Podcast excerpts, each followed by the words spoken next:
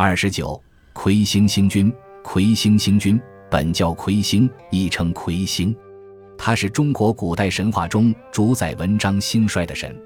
魁星星君的来历，先辈学者多有阐发。清朝著名学者顾炎武《日之录》卷三二魁条，今人所奉魁星，不知始自何年。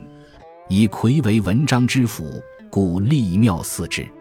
乃不能向魁而改魁为魁，又不能向魁而取字之形，为鬼举足而起其斗。这是说，现在尊奉魁星星君的习俗，不知是从什么时候开始的。人们把魁星作为读书人文采的渊源，因此设立寺庙祭祀他。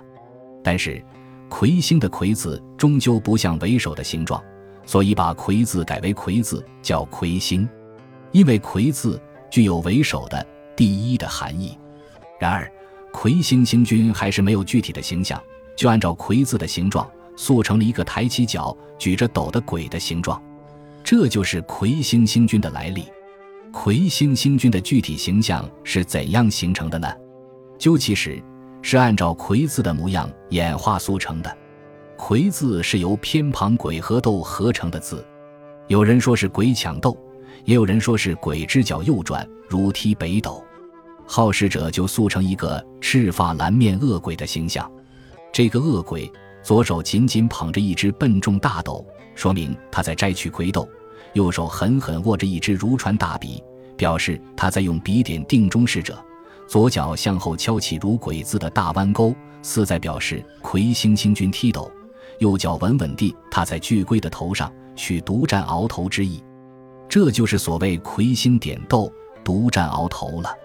魁星星君掌握着文人的运数，读书人自然要悉心供奉他。平时烧香祭祀自不必说，就连考试时也要怀揣魁星星君像，以求顺利过关。过去魁星楼、魁星殿遍布全国各地，至今尚有部分留存。现在最著名的魁星像，是云南昆明西山龙门之上的石魁星，跨进凌空而立的龙门石方，映入眼帘的便是达天阁石殿。这里是龙门至高处，山势巍峨，令人屏息。石殿依天然崖壁顺山依势，向内镂空凿成。殿内正中供奉手持点斗巨笔、独占鳌头的魁星神像，像高三尺有余。两旁是文昌、关帝像。要说明的是，文昌和关羽的品级和地位都要高于魁星。不知此殿为什么弄颠倒了？这也证明神仙的排序不如人间的严格。广西壮族自治州有一座魁星楼，又称文笔塔，很有特色，是贺州市古代文人学士崇拜的象征性建筑物，建于清朝乾隆五年（一七四零年）。塔高五层，共二十七米，塔身呈六角形，塔体用大青砖砌身，表面却呈红色，上盖绿色琉璃瓦，门额浮堆黑色“魁星楼”三个大字。此楼具有很高的历史价值和艺术价值，属自治区重点保护文物之一。